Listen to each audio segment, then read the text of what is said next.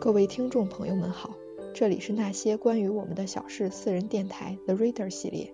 阅读可以让生活中寂寞的晨光成为巨大享受的时刻，在浮世喧嚣里，我们也要抽出些时间读一读书，让躁动的心平静下来，去感受故事中的喜怒哀乐。大家好，我是苏苏。今天继续和大家讲述书海苍生的十年一品温如言中的故事。第五章，年少彪悍胎毛时。立冬的那一天下了雨，张嫂千叮咛万嘱咐，让他放学去严家，说是严老爷子请温家全家吃饺子。严老爷子是阿恒爷爷的老朋友，一起上过战场，流过血，换过生死帖的好兄弟。以前两人未上位时，一个是团长，一个是政委。一文一武，好的能穿一条裤子。思婉同阿恒一起走的，冬日的风有些刺骨，雨一直下着，年久失修的小胡同有些难走，脚下都是稀泥。冷吗？思婉撑着伞问阿恒，星眸温和。阿恒戴上了连衣帽，摇了摇头。两人安静地走在伞下，一左一右，一臂之距。许久之后，阿恒站在思婉身旁，也总是一臂之距，显得有些拘谨。思婉起先没注意，后来发现一群朋友唯有对他才如此。饶是少年绅士风度，也不禁烦问起来：“丫头，我是哥哥，哥哥呀。”思婉把手轻轻搁在阿恒的头顶，半开玩笑：“我知道呀。”阿恒坦诚作答：“正因为是哥哥。”才清楚地记得他不喜欢他靠近他的，这样谨小慎微的珍惜，他不会明白。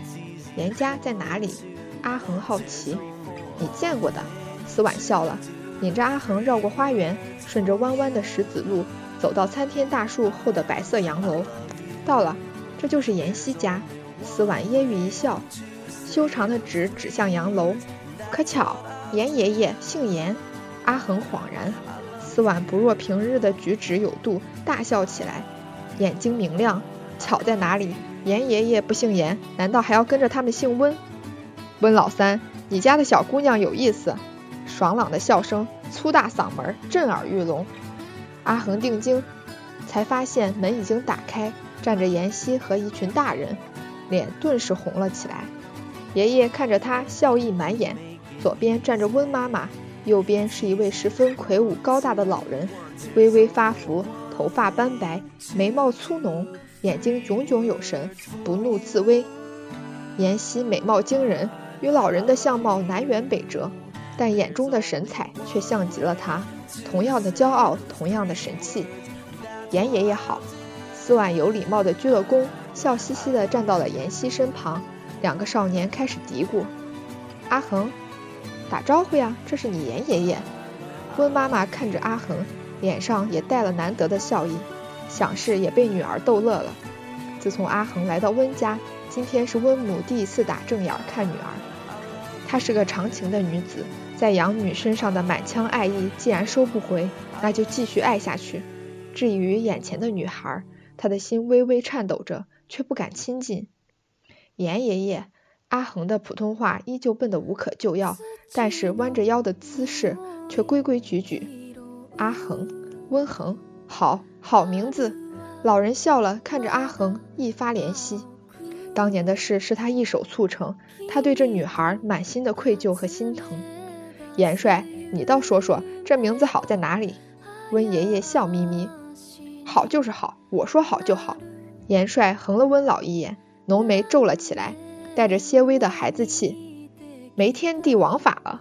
温老嘲笑三儿：“你别给我整这些弯弯绕绕的，老子是粗人，扛过一辈子的枪，可没扛过笔杆子。”严帅眼睛瞪得极大，语气粗俗：“横取韩非子阳泉书中一句，横不同于轻重，世界万千，纷扰沉浮，是是非非，取轻取重，全靠一杆秤。我家的小丫头正是有横之人。”温老看着孙女儿，眸中闪着睿智。严帅捧腹大笑：“三儿，你个老迷瞪，谁把自家丫头比成秤的？”温老摇头，直叹气。阿恒的眼睛却亮了。幼时养父为其取名恒，一指恒心。与他的弟弟在一起，恰好是恒在，是希望他们二人长寿，承欢膝下。只是后来上户口时，户籍井写错了字，这才用了恒字。其实并不若温老所言，借了古籍取了名儿。但这番雕琢的温和言语，却几乎让他折叠了心中所有的委屈，连望着爷爷的眼睛都欢喜起来。老头儿，什么时候吃饺子？我饿了，我饿了。妍希之前听大人说话，并不插嘴，这时得了空，水灵灵的大眼睛望着严帅，模样十分乖巧，说话十分不乖巧。奶奶个熊，你喊我啥？严帅恼了，粗话蹦了出来，弯腰脱了棉拖鞋，就要抽少年。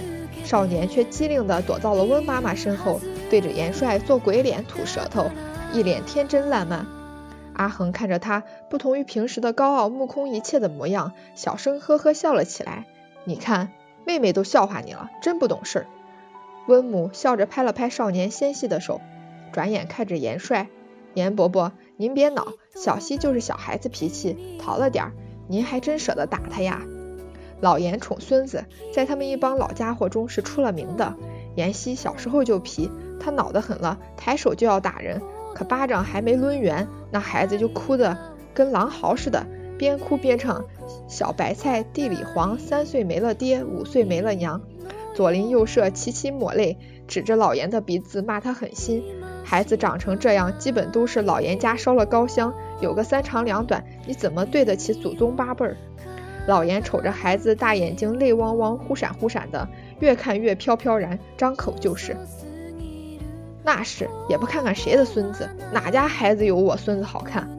哪知这话传了出去，老辛不乐意了。首长们老爱拿两人做比较，两人互相瞅对方都不顺眼。军衔越大，梁子越多，娶媳妇比，生孩子比，生孙子更是要比。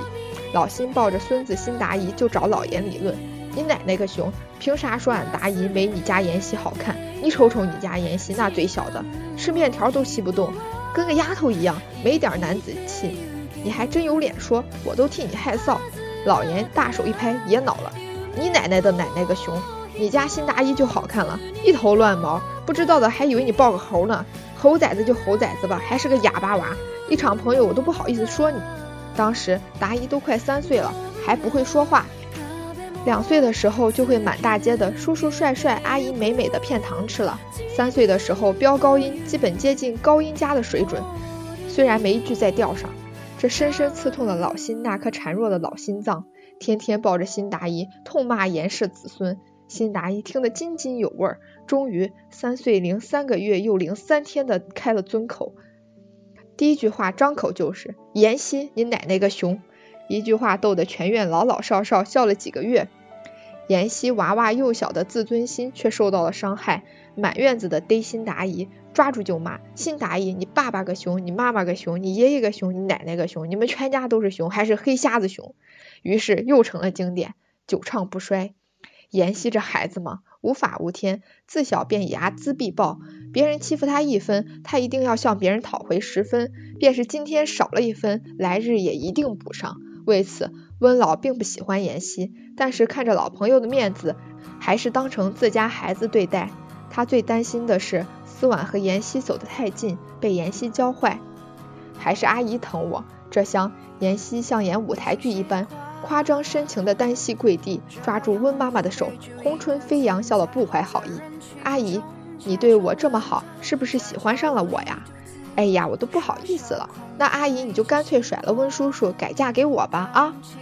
多大的孩子了，没一点正经，让你温叔叔听见了，仔细他又要抽你。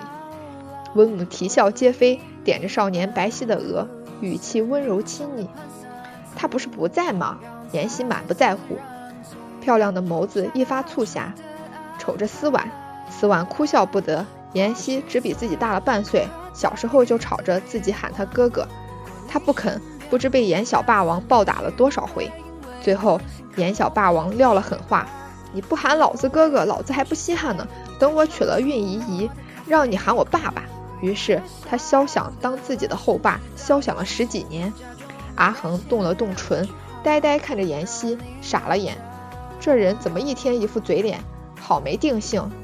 臭小子，别闹了！严帅脸气得通红，提着妍希的红色毛衣领子提到阿恒面前，咬牙切齿：“跟你阿恒妹妹说说，你叫什么？”严帅并不知，阿恒与妍希已有数面之缘。妍希的妍，妍希的希，这二字已刻在心中，诚惶诚恐，再无忘记。妍希，他淡淡打量他，黑眸黑发，唇畔生花，温衡。他笑了，眉目清澈，言语无害。那时，他终于有了确凿的名目喊他的名字。那时，他与他经历了数次无心的相遇，终于相识。这相知，他不曾预期，他不曾费心。一个十五，一个十七，正当年少，恰恰狭路相逢，一场好戏。十二月份已经放了暖气，屋内暖洋洋的，跟门外两个天气。阿恒一进门，顿时觉得手脚涌进一股热流。严家的装饰特色明显在墙上的照片上，一幅幅画卷一般，很是清晰明媚。但奇怪的是，那些人与物。铺陈在墙上，像是被赋予了新的灵魂，源源不断绵延的温暖和冷漠。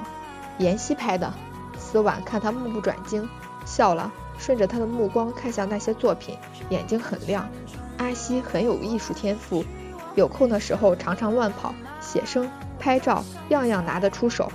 墙角的那幅是去年我们一块儿出去玩拍的。思婉指着墙角的照片问他：“你猜是在哪儿拍的？”阿恒凝神看着那幅照片，越看越迷惑。明明水烟缭绕，像是在云端，却无端生出几颗褐石，奇形怪状，天然形成。他摇了摇头，妍希没好气地拍了思婉一下，随即向厨房走去。温泉水下，他蹲在那里拍的。思婉看着照片，漾开笑。那家伙总能想出一些稀奇古怪的东西。阿恒也笑，他望着那幅照片。有些不由自主地走近，伸出手摸了摸那云烟鹤石，平和的眼神却生出一种渴望和羡慕。下次带我一起好不好？他看着思婉，诺诺开口。父亲教过他，读万卷书不如行万里路。少年时当立少年志。当然，看着思婉的眼睛，他知道自己的要求为难了他。好，身后传来含糊不清的声音。阿恒转身，看到妍希蹲在一旁，乖巧地捧着一个白瓷碗，嘴中塞满一粒粒饺子，眉眼在黑色的碎发中看不清晰，但那唇红的娇嫩好看。谢谢，他的手心出了汗，如释重负。嗯，妍希没空搭理他，看着白白胖胖的饺子，心满意足。思婉有些诧异，却还是笑了。既然是妍希决定的，她无权智慧。吃饺子了，孩子们。厨房里，一个矮矮胖胖、系着围裙的中年男子端着饺子走了出来，笑眯眯地看着眼前的少男少女。小希，到餐厅去吃，蹲在这里成什么样子？男子笑骂，看着妍希，踢了踢他。啊，李伯伯，让您端出来了，怎么过意得去？思婉大步上前，有礼貌地接过去。这是阿恒吧？男子端详着阿恒。阿恒，这是李伯伯，严爷爷的警卫官。思婉对着阿恒低声说：“李伯伯。”阿恒低眉小声开口：“好，好。”男子点头，面色欣慰，眼泪几乎出来，而后走到阿恒面前，轻轻摸摸他的头发，温言开口：“好孩子，回家就好，你受苦了。”阿恒有些怔忪，思婉也呆了，只有妍希继续埋在那里塞饺子。大家能吃出来是什么馅儿吗？李警卫笑眯眯地看着围着餐桌的老老少少。他一向擅长调节气氛，嗯，有虾仁、猪肉、海参。思婉琢磨着舌尖肉馅的韧性，酒窝有些醉人。冬瓜、笋子，温老开口。姜粉、葱末、料酒、鸡精、高汤。温妈妈品了品汤水，开口。差了，差了。李警卫笑，大家细细品味再三，交换了眼神，都颇是疑惑，还能有什么？眼前坐着的吃东西个顶个的刁钻，一个猜不出来倒算了，难倒一桌。李警卫也算本事。李妈，你忒不厚道，那么刁钻的东西谁猜得出来？妍希打了个饱嗝，拿餐巾抹了抹嘴，漂亮的大眼睛弯了弯，水色流转。他提前钻过厨房，知道馅儿里还放了什么。哪里刁钻了？大家常常见到的东西。李警卫听到少年的称呼，并不恼，已经习惯了自家孩子的毒舌。他养大的娃什么德行，自己能不清楚？丫头，你说说。严帅瞅了阿恒半晌，看他一直默默的，想要逗他开口。阿恒抬了头，声音有些小，糯糯的音调：“橘子皮。”然后又把头缩回氤氲的水汽中，小口小口的咬饺子。大家愣了，齐刷刷的看向李警卫。李警卫笑得一发慈祥，眼角的皱纹挤到了一起。阿恒说中了，今天买的猪肉有些肥腻，不是四肥六瘦，我怕小溪挑嘴，就剁了橘子皮进去，既去腻又去腥，刚刚好。呀，李妈。你明知道我不吃肥肉的呀，还虐待我，少爷，我要扣你工资，立刻扣，马上扣，上诉无效。妍希撇了嘴，细长漂亮的手不停地玩转着电视遥控器。哟，不劳严少您费心，咱的工资不归您管。李警卫乐了。妍希觉着孝顺自家老保姆是中华民族的传统美德，便闭了口，懒洋洋地把头埋在沙发中，黑发覆额，红衣绒软，好看的厉害。在严家做客时，阿恒一直未见到妍希的父母。起初以为是工作忙碌，后来听到爷爷和妈妈的零碎对话，揣测了，才渐渐清楚，原来妍希的父母是驻美外交官，在他不到一岁时便出了国。爷爷对母亲的原话是这样的：小希也是野了点儿，但是父母不在身边，严帅又不是个会养孩子的，能拉扯大都算那孩子命好。咱们思婉和他玩归玩，好是好。但是妍希的那些脾性可是学不得的。阿恒听了，心中有些不舒服，但是又不知道为什么不舒服，默默上了楼，不停歇地做英语题。